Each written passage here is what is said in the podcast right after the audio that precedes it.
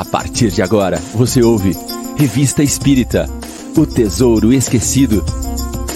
Apresentação: Mário Arias.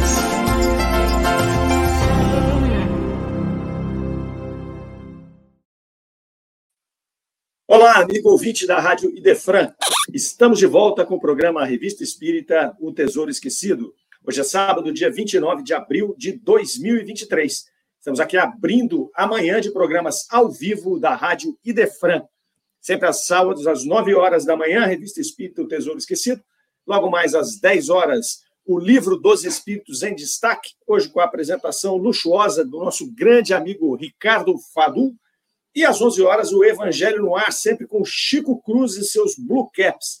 É o sábado com Kardec na Rádio Idefran. Vamos até o meio-dia. Não saia daí nos acompanhe. Nós estamos chegando no nosso programa de número 150. É, 150 programas já. Sempre quando a gente faz um número redondinho assim, a gente para para pensar né, no que, que a gente está arrumando. É, foram 150 programas já. Aqueles que estão chegando agora conosco aí podem buscar né, lá no, no, no, no, podcast, lá no Spotify, por exemplo, ou no YouTube. Basta entrar Rádio Idefran, buscar lá a playlist Revista Espírito Tesouro Escondido, o Tesouro Esquecido né? não escondido, estava escondido, estava né? esquecido. Agora nós estamos trazendo ele, estamos aí desvendando, né? trazendo a público esse tesouro maravilhoso. Todos os programas estão lá na nossa playlist, tanto no Spotify quanto no YouTube. Você pode acessar e começar a fazer essa jornada conosco aí durante esses 150 programas. Então, nós temos lá umas 120 horas falando sobre a revista espírita, é doutrina espírita na veia, trazida por ninguém mais, ninguém menos que Allan Kardec, e os espíritos que o circundavam ali naquela missão. Muito bem, nós não fazemos esse programa sozinho, esses 150 programas contou aqui com a participação dos nossos amigos internautas que já estão chegando aqui, já estão se comunicando. Então, você que está nos vendo aí pelo YouTube, você quiser fazer um contato conosco, mande o seu bom dia, diga de cidade que você é. Nós temos gente aqui do Brasil inteiro, gente até de fora do Brasil que nos acompanha faça aqui as suas perguntas, complemente aqui os nossos comentários, os textos que a gente está lendo, nos ajude a fazer esse programa, que é muito enriquecedor para todas as pessoas que estão tendo acesso, inclusive para este que vos fala, que é o que mais tem aprendido nessa jornada, tenham certeza disso. A turma está chegando conosco aqui, vamos ver, tem bastante gente aqui hoje. A dona Irene Pimenta chegou aqui conosco às 8h52, lá de João Pessoa, na Paraíba. Dona Irene, nossa querida amiga, frequentou Luz e Amor conosco aqui em Franca é, durante muito tempo, foi para João Pessoa, mas está aqui sempre com a gente, aqui dando seu bom dia, dando, trazendo aqui a sua, a sua mensagem de alegria e de carinho. José Ricardo De Vita também sempre com a gente, Cília Chiqueira, lá de, de Poços de Caldas, Minas Gerais, o Reinaldo de Sarandino, Paraná, também todos aqui frequentes conosco, Valdir Fonseca, nosso grande amigo de trabalho de Franca, mais de 25 anos conosco aí, grande companheiro de vida, Nathalie da Rocha Wolf, falando conosco lá do Rio de Janeiro, né, lá de Nova Friburgo, é, juntamente com o seu amigo, com o seu marido Emmanuel, que deve estar nos assistindo também, Gabriela Lopes, nossa querida companheira do lá do Allan Kardec, Ana Maria dando seu bom dia para nós aqui também, a Tati Oliveira, Gisele Nascimento, essas lá do Luz e Amor, Ângela Tavares, lá de Indaiatuba,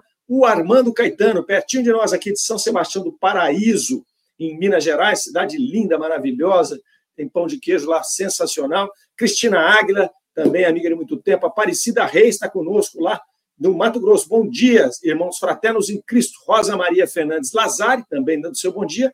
Emanuel Schweck.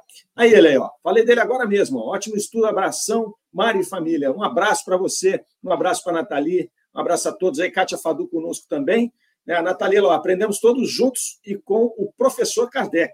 É isso aí, ter o professor Rivail como nosso guia nessa viagem pela Revista Espírita é algo sensacional, né, Nathalie? Ah, e da Elisa Tubaldini Souza Gomes, também conosco aqui de São Sebastião do Paraíso, e a Rosa Maria Fernandes Lazari, informando para nós que é de Turvo, Santa Catarina. É isso aí. Muito obrigado pela presença de todos. Vai chegando gente nova aqui toda semana. Né? A gente pede que vocês compartilhem esse programa, que deixem o seu like aí, para que a gente possa cada vez ter mais pessoas conhecendo a revista espírita. É uma obra que, de fato, é uma obra que estava esquecida no movimento espírita, é uma obra que agora a gente está trazendo aí e olhando detalhe a detalhe dela, né? a gente vai passando por cada artigo que Kardec colocou com muito cuidado, cada artigo desse, cada comunicação espírita que é colocada ali, comunicação mediúnica, nos traz ensinamentos riquíssimos, nos traz pontos de reflexões que nós vamos fazer acerca da doutrina espírita e acerca da nossa jornada aqui nesse plano material.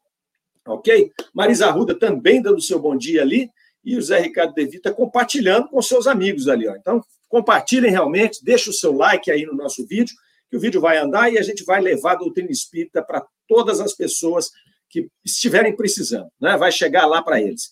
Programa de número 150, nós estamos trabalhando com março de 1861.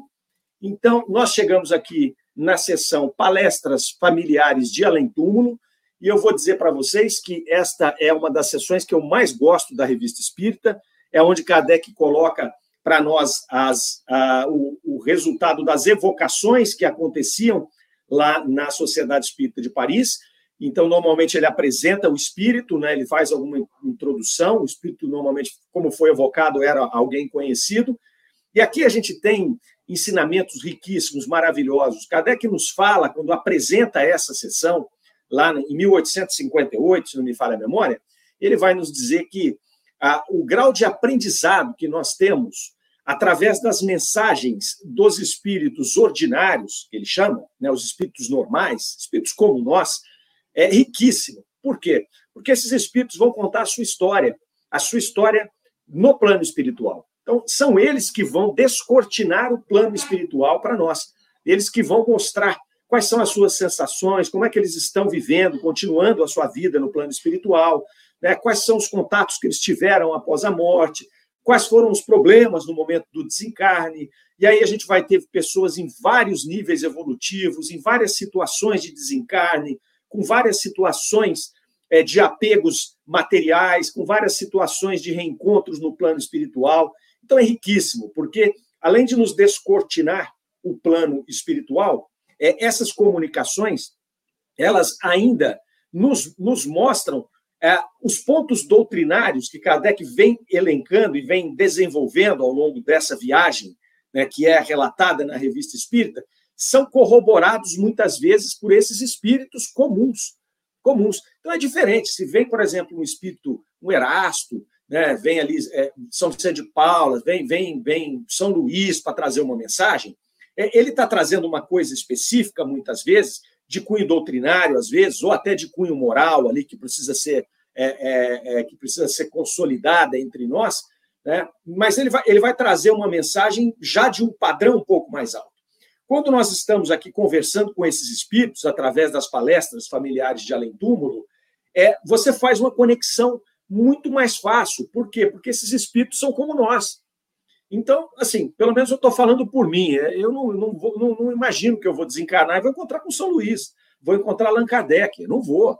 É, no meu grau evolutivo, eu vou encontrar, quando muito, algum familiar, né? um espírito familiar, um espírito é, é, amigo, talvez meu anjo guardião, né? vamos ver, dependendo do que a gente vai fazendo, vai corrigindo as nossas arestas aqui ao longo dessa existência, não é? mas eu não acredito, na, na minha condição, fazendo uma análise né, da minha situação evolutiva atual, que eu vá encontrar esses espíritos de, de grande envergadura. Então, nos traz aqui um quê de realidade. Né? Então, olha, é mais ou menos por aí que a gente vai estar. É, e que a gente vai ver, inclusive, na comunicação de hoje, que não é pouco, não é pouco.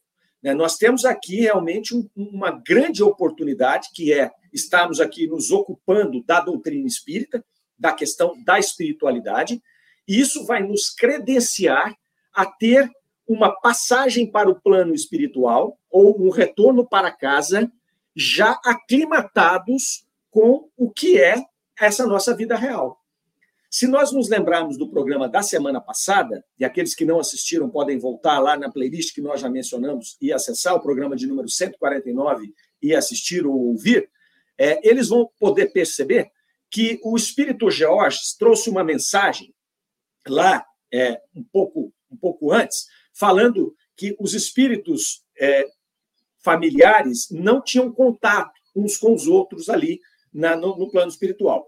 Causou uma estranheza né? E aí o Espírito Jorge volta para se justificar. Então ele vai dizer que em, em certos casos de desencarnação, onde a perturbação se prolonga, durante esta perturbação não há esse contato.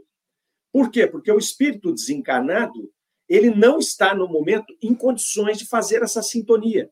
Então, os espíritos familiares que estão ali à sua volta estão fazendo o seu trabalho, estão com as suas ocupações. Não vão se envolver com ele porque ele não está preparado para receber a comunicação. Então, não adianta, não vou falar vazio. Né? E, e a gente percebe ao longo dessas comunicações que os espíritos, sobretudo os mais evoluídos, eles não gastam tempo à toa. Eles respeitam o tempo muito mais do que nós aqui encarnados. Eles têm a consciência do que é o tempo, eles têm a consciência do que são as relações, não é? Mas o que acontece então com os espíritos que não passam pela perturbação ou passam por uma perturbação mais curta? Esses já têm acesso a esses espíritos familiares, ao seu anjo protetor, ao seu espírito protetor ou anjo guardião. Né? Há espíritos já mais evoluídos que vão mostrar para ele os caminhos, né? aclimatá-lo no plano espiritual. Então, o próprio espírito Jorge, nessa correção da sua primeira, nessa interpretação da sua primeira comunicação, ele vai dizer que essa perturbação, o espírito chega no plano espiritual, assim como se nós viajarmos, por exemplo, para a Ásia, sem conhecer a cultura, sem conhecer a língua, chega lá e você se vê perdido lá, sem, sem internet, sem nada, no meio daquele povo, você vai ficar totalmente desconectado. Eu não falo a língua, eu não sei a cultura, eu não sei o que eles comem. Então você vai, ele faz essa relação. É como se fosse um viajante que não conhecesse a língua e nem a cultura do local onde está inserido. Então você leva um tempo maior ou menor para poder se aclimatar. Então, essas palestras familiares além túmulo, ligadas às questões doutrinárias que Kardec vem colocando, nos dão um mapa que vai nos facilitar o processo de chegada no plano espiritual. Então, não é qualquer coisa, não é qualquer coisa. Vamos lá. Espiritismo Sul Canal aqui dando seu bom dia também. Aline Moraes também chegou aqui agora conosco às 9 e 8 E a Lete Aparecida Obiali dando seu alô aqui às 9 e 10 Pois bem, palestras familiares de Além Túmulo. A senhora Bertrand, de Alto Saona, está se comunicando aqui. Ela faleceu no dia 7 de fevereiro de 1881. 1861, perdão, eu escrevi errado aqui. 7 de, de fevereiro de 1861, e ela foi evocada na Sociedade Espírita no dia 15 de fevereiro de 1861. Portanto, é, poucos dias, sete dias após o seu desencarne. É, Kardec faz uma nota aqui, antes de começar a detalhar a evocação da senhorita Bertrand, falando que ela havia feito um estudo sério sobre o Espiritismo, então ela conhecia a doutrina, professava a doutrina e compreendia muito bem a doutrina em todo o seu alcance filosófico. Então ela era uma estudiosa da doutrina espírita, né, professava essa doutrina, então ela já tinha o conhecimento, que é o que nós falamos aqui agora mesmo. Então ela tinha estudado o mapa, não é? Então eles fazem a evocação e ela se pronuncia, aqui estou, né? E aí eles eles começam então a entrevista, né, falando: olha, tendo a, a, a, a vossa correspondência nos levado a apreciar-vos, porque eles se falavam por correspondência, eles não a conheciam pessoalmente, ela era uma correspondente da revista Espírita. Né? Então ele vai falar: olha, nós conhecemos a simpatia que você tem pela sociedade espírita e nós pensamos que não seria muito desagradável tentar evocar você nesse momento. Tá tudo bem? Ela falou: não, vocês vejam que eu estou aqui, tá tudo bem, né? tá tranquilo, podemos continuar. Por que, que Kardec faz essa colocação com cuidado? Porque fazia pouquíssimo tempo do seu desencarne sete dias. Em sete dias, normalmente, né, os espíritos comuns ainda estão no processo de perturbação.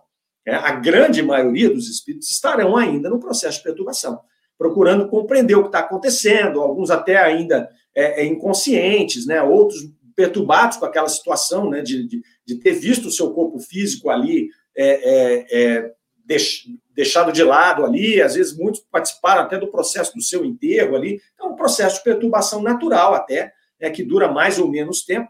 Então, esse cuidado de Kardec, olha, dá, dá para a gente falar agora, né, tá tudo bem, né, e ela fala, não, tá tudo bem, vamos seguindo aí. Vai colocar aqui um outro motivo que levou o pessoal a fazer essa evocação prematura, foi uma carta da filha dela, da filha da senhora Bertrand, que pediu para que eles fizessem essa essa evocação. E aí ela vai falar: não, tá tranquilo. Ela espera que se faça essa evocação, porque eu pedi a ela que se fizesse. Então, a senhora Bertrand, antes de desencarnar, ela pede para a filha para se comunicar com a Sociedade Espírita de Paris para que eles pudessem evocá-la e conversar com ela ali, para que ela trouxesse notícias ali. Então ela falou: olha, eu pedi para que me evocassem logo depois que eu tivesse desencarnado. A senhora Bertrand passou por um processo de adoecimento que durou bastante tempo, eles vão relatar aqui ao longo da evocação. Então, quer dizer, isso também é um fator que, somado à espiritualização desta senhora, facilita o processo de desenlace. É, isso também a gente já viu, nós já observamos aqui, tanto pelas colocações de Kardec, como pelas respostas que nós temos das evocações. Quando um espírito tem esse processo, que muitas vezes é extremamente doloroso e incompreendido por nós, de adoecimento, né, de aquele processo longo de adoecimento, onde o corpo físico vai definhando, você vai sofrendo ali, isso tem um componente que, quando bem compreendido e quando bem vivido, ele tem um componente extremamente importante é, de preparação do espírito para o desencarne. Porque ele já vai se, ele já vai se conectando com o plano espiritual ali, né, a partir do momento em que ele sente a decrepitude do seu corpo físico, e ele já vai ali fazendo esse processo. É meio que uma aclimatação, como nós falamos há pouco, do, do, da chegada dele no plano espiritual. Foi o que aconteceu com ela aqui, somado a esse conhecimento da doutrina e essa vivência, principalmente da doutrina, porque não adianta a gente conhecer e não viver, né? Isso aí seria uma coisa vazia, não, não iria nos, nos ajudar nesse processo, mas não foi o caso dela, porque ela, além de conhecer, professar, ela vivia né, os conceitos da doutrina espírita ali. É, ela então vai trazer ali as informações todas, eles vão falar: olha, a gente está fazendo isso para nossa instrução apenas, não é uma questão de curiosidade ali. É, vamos para a pergunta número 4 ali, falando: olha, esclarecida como você era a respeito da doutrina espírita, é, essas respostas serão para nós duplamente instrutivas. Vão ajudar a sua filha e vão nos ajudar aqui também. Primeira coisa, você demorou a se reconhecer no plano espiritual, né? E já recobrou a plenitude das suas faculdades aí? Então, olha só que resposta interessante.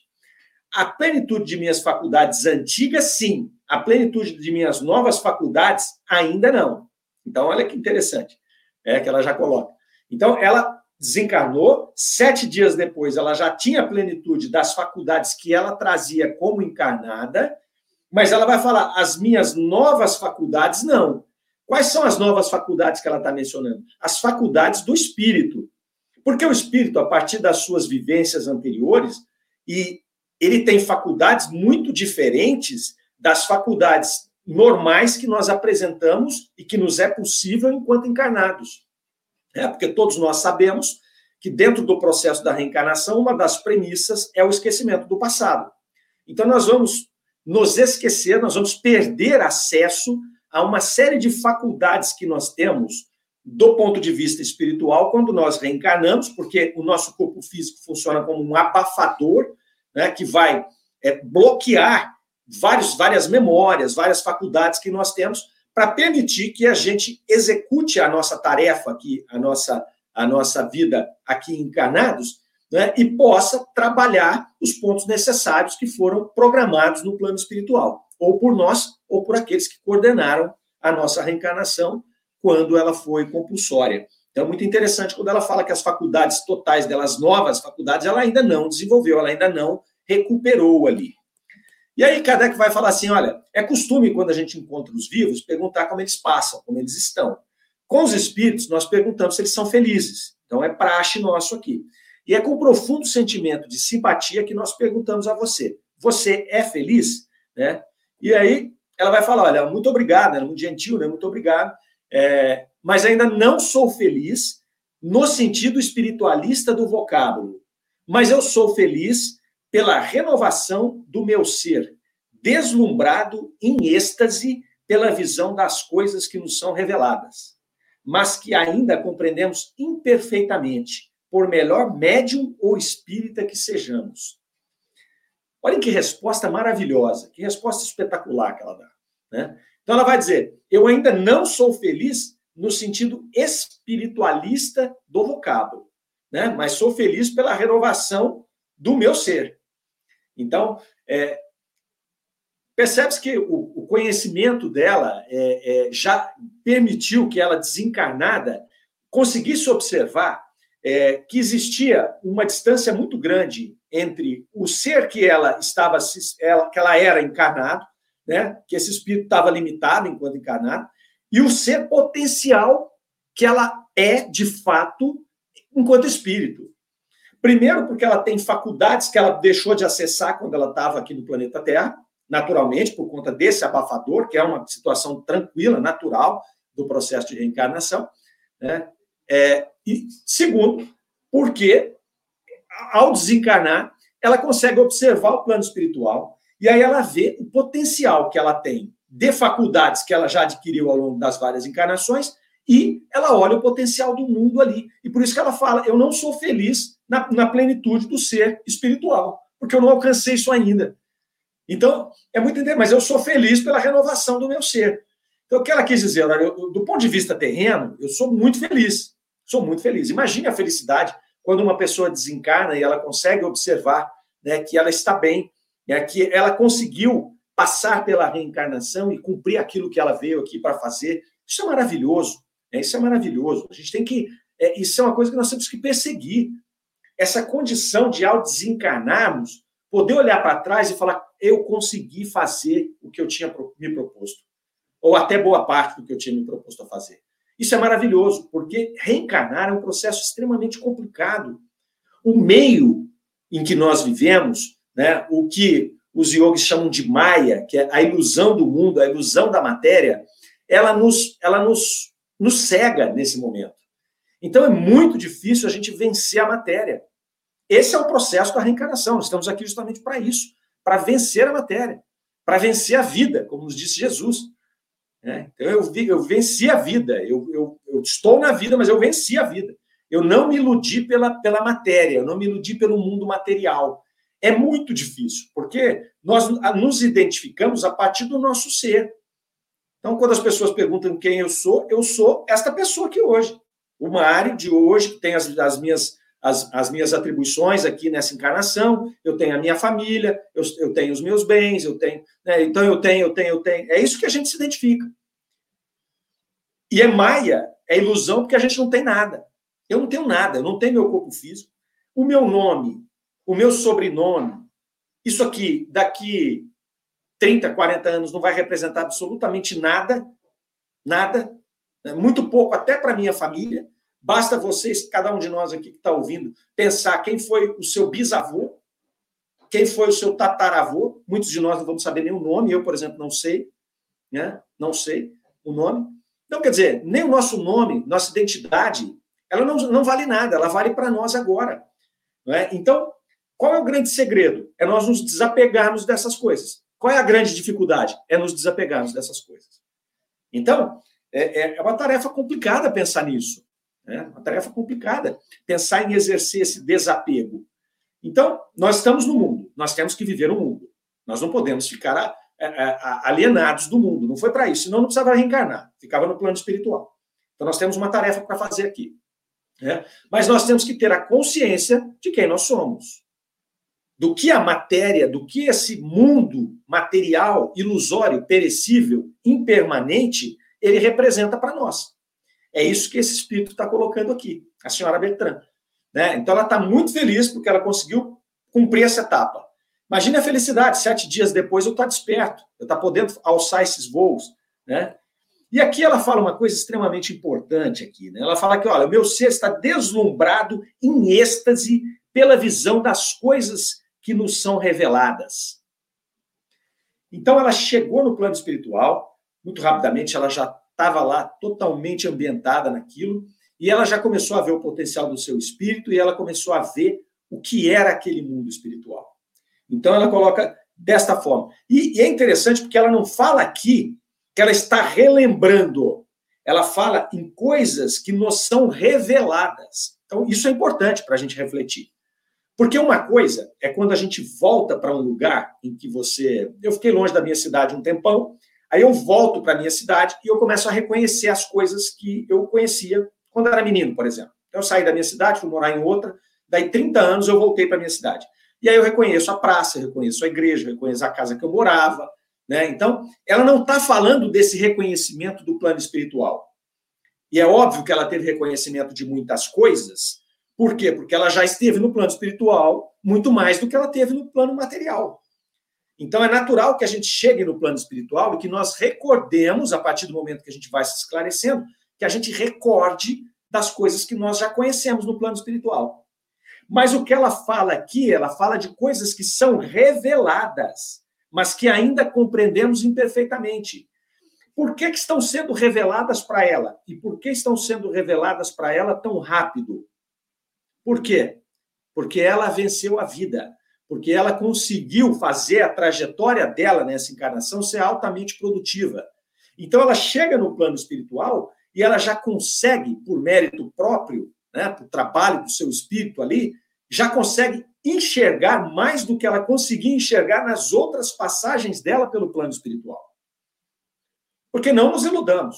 Não é porque nós estamos no plano espiritual que a gente vê, consegue ter acesso ao plano espiritual inteiro. Não acontece isso. Né? Não acontece isso.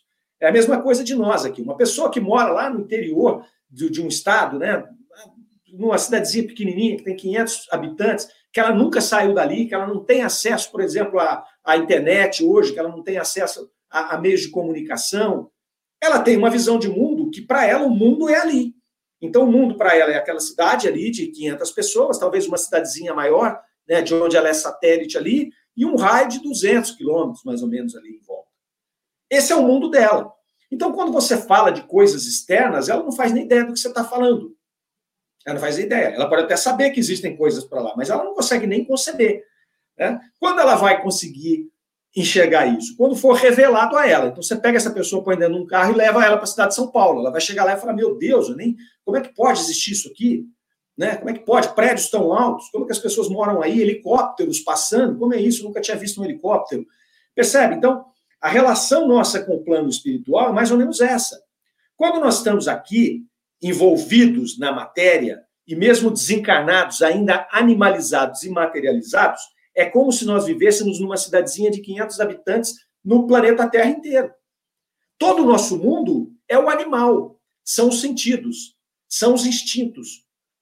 Todo o nosso mundo é o material em volta de nós. É, é o, o, nosso corpo físico, é um corpo físico material, onde nós vamos expressar a, a, os nossos instintos, onde nós vamos servir as nossas sensações. Nosso mundo é esse. A partir do momento em que a gente vai se espiritualizando, você vai crescendo em conhecimentos espirituais e vai se distanciando do animal e do material. E ao distanciar-se, você começa, né, nesse processo, vamos imaginar que você vai subindo, você vai, quanto mais você sobe, mais você vem baixo. Então, eu não vejo mais só aquela cidadezinha de 500 habitantes.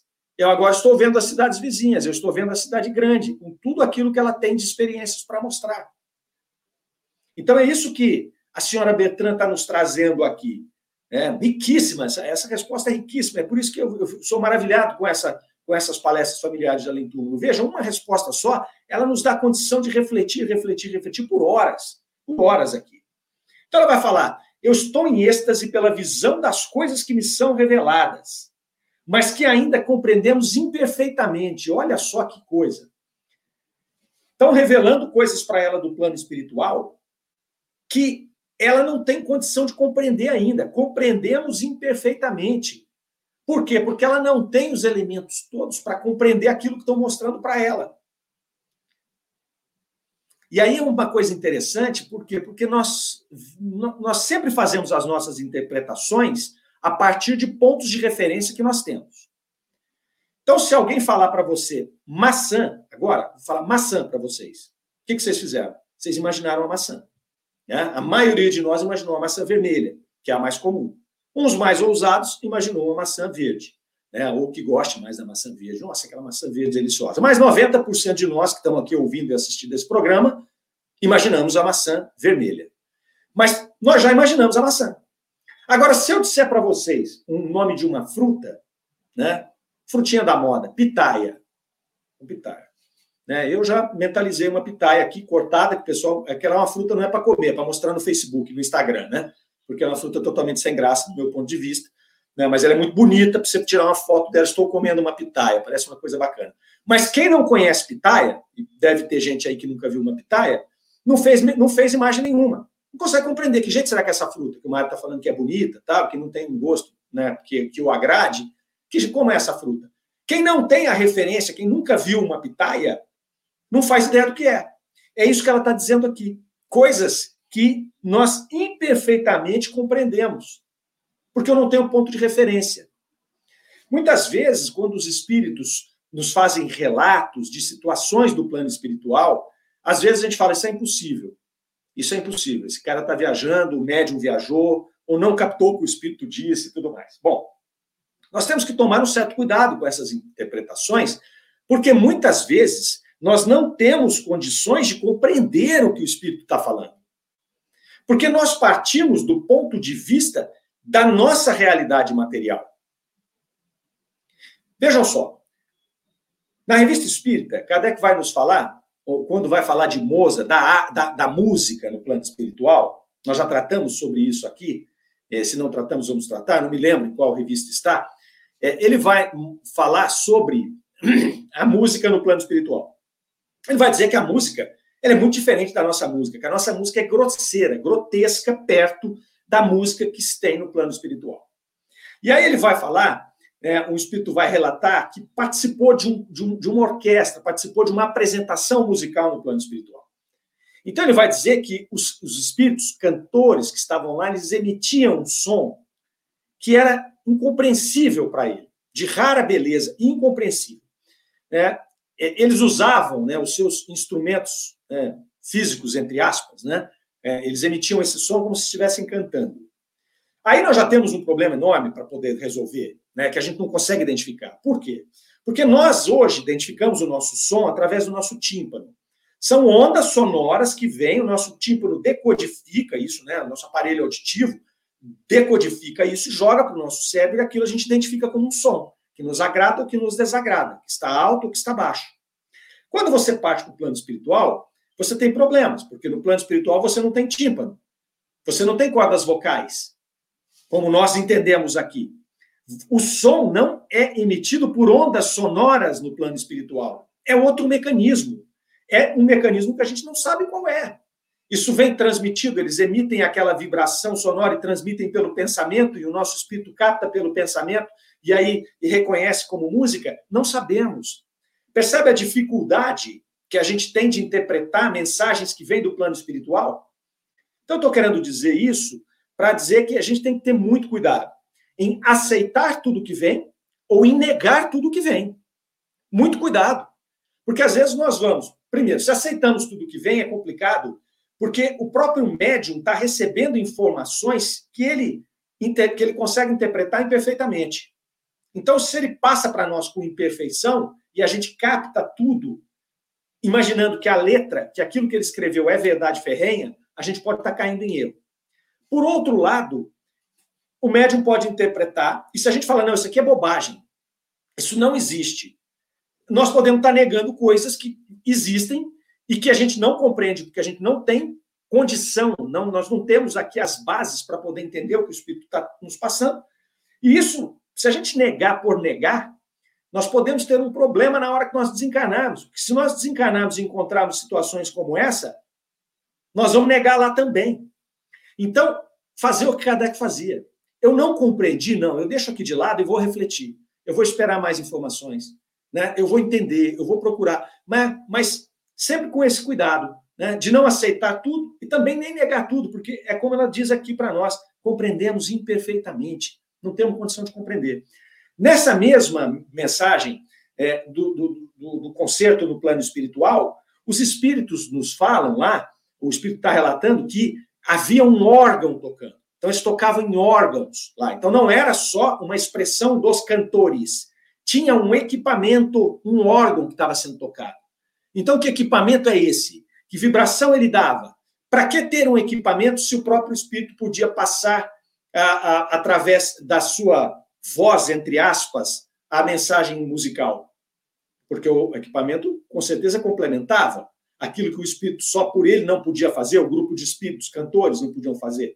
Né? Então, há muito mais entre o céu e a terra do que pode supor nossa vã filosofia. Né? Já dizia o outro. Então, muito cuidado. Essa resposta aqui nos leva a sérias reflexões. sérias reflexões.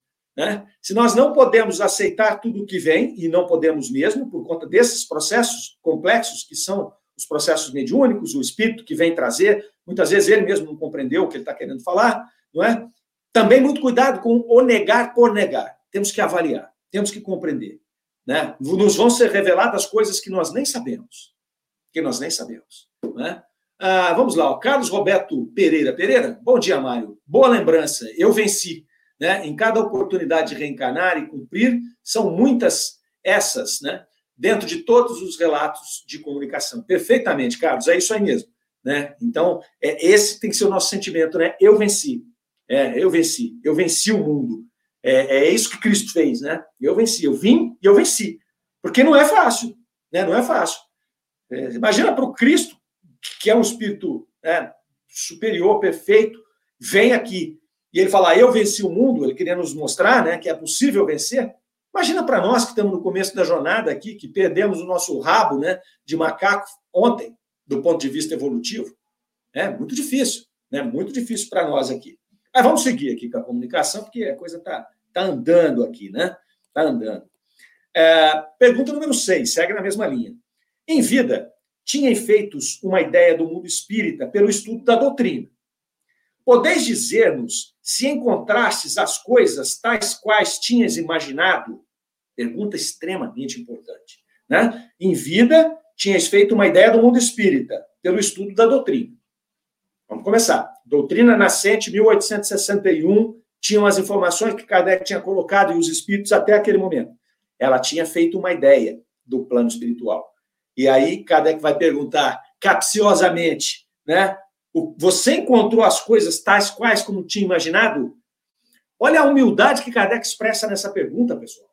Olha só. Se ele faz essa pergunta, é porque ele sabia muito bem que ele conhecia apenas um pequeno fragmento do que é o plano espiritual e de como as coisas funcionam no plano espiritual. É uma pergunta de um cientista extremamente preparado, culto, versado em várias coisas, falava várias línguas, tinha estudado profundamente a doutrina que estava criando, tinha ouvido milhares e milhares de espíritos, tinha interrogado outros milhares, e ele vai fazer essa pergunta. Ele não tinha arrogância de achar que sabia tudo, ele não tinha arrogância de pensar que tinha abordado tudo. Mas vamos para a resposta. Mais ou menos. Assim como vemos os objetos na incerteza do lusco-fusco, né? Mas como são diferentes quando a luz brilhante os revela. Olha que interessante. Né? Olha que interessante. Então, ela está colocando para nós que é mais ou menos o que ela imaginava. Assim como quando a gente vê os objetos no lusco-fusco. O que é ver os objetos no lusco-fusco? É você ver um objeto opaco, que está ali na meia luz. Então você vê e imagina que está vendo uma coisa. Quando a luz brilha, é outra coisa, diferente diferente. Então, ela está dizendo isso aqui. E muito interessante, porque dentro da revista espírita, nós vemos relatos de vários espíritos dizendo o seguinte: isso aqui é muito diferente do que a gente imagina, mas eu não posso trazer as informações do que eu estou vendo ou vivendo, porque vocês não conseguiriam compreender. Então, eu não tenho autorização ainda. Então, nós temos que abordar a vida e a doutrina espírita com essa mesma humildade de Allan Kardec, né? imaginando que a gente conhece uma pequena fração. Nos é dado conhecer uma pequena fração. As revelações que são feitas para nós são feitas em doses homeopáticas, a conta gota. Por quê? Porque nós não temos embasamento para conhecer o todo. Como eu disse, nós perdemos o rabo há pouco tempo. O que eu quis dizer com isso? Nós estamos muito mais próximos do animal do que do espírito puro, mas muito mais próximos. Né? Haja vista que habitamos um planeta de expiação e provas, que só perde para o planeta primitivo, na escala que Kardec fez para nós, que os espíritos trouxeram, das cinco classificações de mundo. Nós estamos no segundo ainda. Estamos no segundo. Né? Depois disso, nós ainda temos um mundo de regeneração, depois disso, nós ainda temos os mundos felizes e depois nós temos os mundos ditosos ou, ou celestes. Então, nós estamos aqui ainda muito próximos da matéria. muito próximos da animalidade. Então, é uma arrogância tremenda imaginar que nós tenhamos condição de compreender o que se passa no plano espiritual. Kardec mostra isso com essa resposta. Kardec mostra isso aqui. Pois bem, sigamos. Pergunta 7. Assim, o quadro que nos é feito da vida espírita nada tem de exagerado e de ilusório? Olha a resposta desse espírito, veja só. Ele é apequenado pelo vosso espírito, que não pode compreender as coisas divinas, senão suavizadas e veladas. Agimos convosco como agis com as crianças, a quem apenas mostrais uma parte das coisas dispostas para o seu entendimento. Pronto. Olha que resposta maravilhosa, né? Pergunta: assim, o quadro que nos é feito, que nos é feito da vida espírita, nada tem de exagerado, nada tem de ilusório? E ela responde: ele é apequenado pelo vosso espírito. Então, tudo que nós da vida espiritual é apenas uma fração, um cisco do que na verdade é o plano espiritual. Mas é uma fração que nós conseguimos compreender. Quando ela fala aqui que é, é, é trazido para nós como a gente fala com uma criança, é desse jeito. Quando o objeto cai e a criança procura entender por que, que ele caiu, você não explica a lei de gravidade para ela. Né? Uma criança de três anos. Você não explica. Você explica de outro jeito, um jeito que ela consiga entender. Olha, estava aqui no cantinho, a gente encostou nele, ele caiu no chão. As coisas caem no chão. Pronto que as coisas caem no chão? A gente vai falar, não, porque cai porque é pesada, que não tinha onde ela apoiar, ela caiu no chão. É o, é o que dá para falar com uma criança. Não dá para você falar, não, existe uma lei da gravidade, onde a força da gravidade faz com que as coisas sejam atraídas para o centro da Terra e blá, blá, blá, blá, blá, blá. Não dá para falar isso com uma criança. Não dá para falar para mim, que sou já velho, meio-dia para tarde, não consigo compreender direito esse negócio de lei de gravidade. É isso que o Espírito está dizendo aqui. É? Então, tudo aquilo que a gente acha que sabe pra caramba do plano espiritual é uma fraçãozinha. E eles falam: meu, fica na sua. Você não tem condição de entender o resto. E a gente fica aqui, às vezes, debatendo horas, dias, perdendo tempo com um debate inútil, tentando dizer isso aqui está certo, isso aqui está errado, isso aqui está certo, isso aqui está errado. Cara, sendo que o cerne da nossa vida aqui é nos desapegar de todas essas coisas materiais que nós temos, e a gente fica perdendo tempo com discussões malucas. Né? Então, esse Espírito vem mostrar para nós isso aqui. Mas é maravilhoso quando ele nos fala né, do potencial de algo que a gente nem sequer imagina que existe. E aí nos dá uma vontade de evoluir para poder buscar isso daí. Né? Porque a gente tem que se apaixonar pelo plano espiritual, não pelo plano material. Quando nós nos apaixonarmos por isso, falar, eu não, eu não aceito ser tratado como uma criança espiritual. Não aceito. Pronto, me revoltei agora. Não aceito. Tá bom. É, você não aceita, ok, é um direito seu, você tem livre-arbítrio, você pode aceitar ou não aceitar. O que, que você vai fazer? Eu posso ficar choramingando no canto, porque os espíritos não me falam as coisas corretamente, e eu queria saber, ou eu posso buscar condições de saber, evoluindo. Então nós temos que ter uma gana, uma ânsia por evolução. Eu não, eu não aceito ficar nessa condição ignorante que eu estou. Eu não aceito o espírito falar isso aqui para mim. Que ele só vai me trazer as coisas igual criança, porque eu não sou capaz de entender.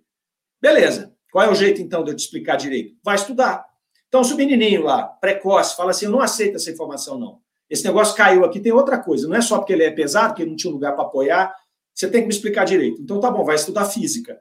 Está aqui um livro de física, começa a estudar física. A hora que você conhecer o básico da física, eu te explico a lei da gravidade. É assim. É assim. Nós vamos poder compreender a partir do momento que a gente tiver o embasamento teórico o entendimento das coisas básicas para dar o próximo passo. Então, um convite para todos nós, inclusive para mim primeiro, que a gente se rebele contra a nossa ignorância. Eu não aceito mais ser ignorante. Não aceito mais. Então, nós temos que estudar. Temos que estudar igual a senhora Bertrand fez. Todo o aspecto filosófico da doutrina espírita. Nós temos que estudar todo esse aspecto, que vai passar lá pelo aspecto científico, pela fenomenologia, pelas comunicações dos espíritos, pelos objetivos da doutrina espírita, que não são mostrar para nós leis materiais. O objetivo, o grande objetivo da doutrina espírita é nos modificar enquanto seres que caminham para um mundo de regeneração. Então, compreendendo tudo isso, nós vamos ter um entendimento melhor do plano espiritual, um entendimento melhor da nossa condição material, um entendimento melhor da nossa condição espiritual, e nós vamos conhecer a forma de poder avançar. E avançar. E seguir. Isso não é uma coisa nova, não é uma descoberta nossa. Né? Paulo de Tarso, dois mil anos atrás, ele falava: agora vejo em partes, mas então veremos face a face. Né? Lembra? Depois virou uma música do Legião Urbana, mas está lá na epístola de Paulo. Agora vejo em partes, mas depois veremos face a face. É o que esse Espírito está dizendo. A gente vê fragmentos do plano espiritual, fragmentos muito pequenos. Mas depois, Paulo já tinha essa visão em êxtase.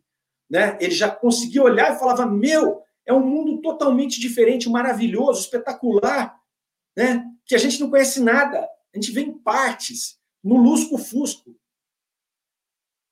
Depois eu vou ver face a face. É por isso que esse mesmo Paulo de Tarso deita a cabeça dele lá no tronco e fala para o seu algoz, né? não tremer, cumpre a sua, a sua tarefa, que é decapitá-lo. E ele faz isso tranquilo, sereno, esperando, porque ele sabia, com palavras dele, que ele tinha lutado o bom combate, que ele tinha vencido a vida. E que aquela espada, na verdade, não seria o seu martírio, ela seria a sua libertação, para ver face a face aquilo que ele viu em partes.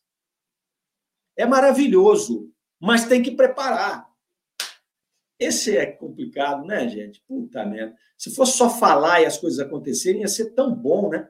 Mas a gente tem que remar, né? A gente tem que trabalhar, tem que né? Putz, evoluir é uma tarefa muito difícil, né? A gente se livrar do animal, se livrar dos instintos, se livrar da matéria, da força que a ilusão da matéria tem sobre nós, é, é algo brutal, é uma luta brutal, né? É um parto, é uma metamorfose, né? É como aquele animal que troca a pele inteira, é uma coisa dolorosa. E aí depois ele renasce outro animal. Para nós é igual. E nós temos aí esses nossos apegos que nos atrapalham, né? O que o mundo nos apresenta aqui. Caramba, eu achei que eu ia falar duas comunicações hoje aqui, não vou conseguir falar nenhuma. Mas é assim, é, é muito profundo. Isso aqui é, é de fato, gente, eu não sei para vocês, mas é, para nós é, é, algo que mexe bastante conosco, porque é, traz essas reflexões, né? E, e, e, nos estampa a dificuldade de dar esses passos. Porque é igual dançar bolero. Você dá um passo para frente e dois para trás, um para frente e dois para trás. Então, parece que você não está andando, sabe? E, na verdade, se for um para frente e dois para trás, você está retro... tá retrocedendo. Mas a gente para para refletir sobre isso e, e é, e é complicado, né? É complicado. Mas esse desconforto é o que faz a gente se mover. É o desconforto de olhar para nós seriamente e dizer, cara, você está marcando o passo, velho. Você está marcando o passo aí. Então, esse negócio de um para frente dois para trás vai dar zebra. Aqui na frente, aqui, a hora que você desencarnar. Ó. Você vai desencarnar e você vai ter problema. Você vai ter problema, porque aí você vai olhar para trás e falar: caramba, eu, eu podia ter andado mais. E tem mais um probleminha aí, né? Já que é para colocar pulga na orelha de todo mundo, tem mais um probleminha, que é o seguinte: não vai dar para dizer que nós somos ignorantes. Não dá para alegar ignorância, né?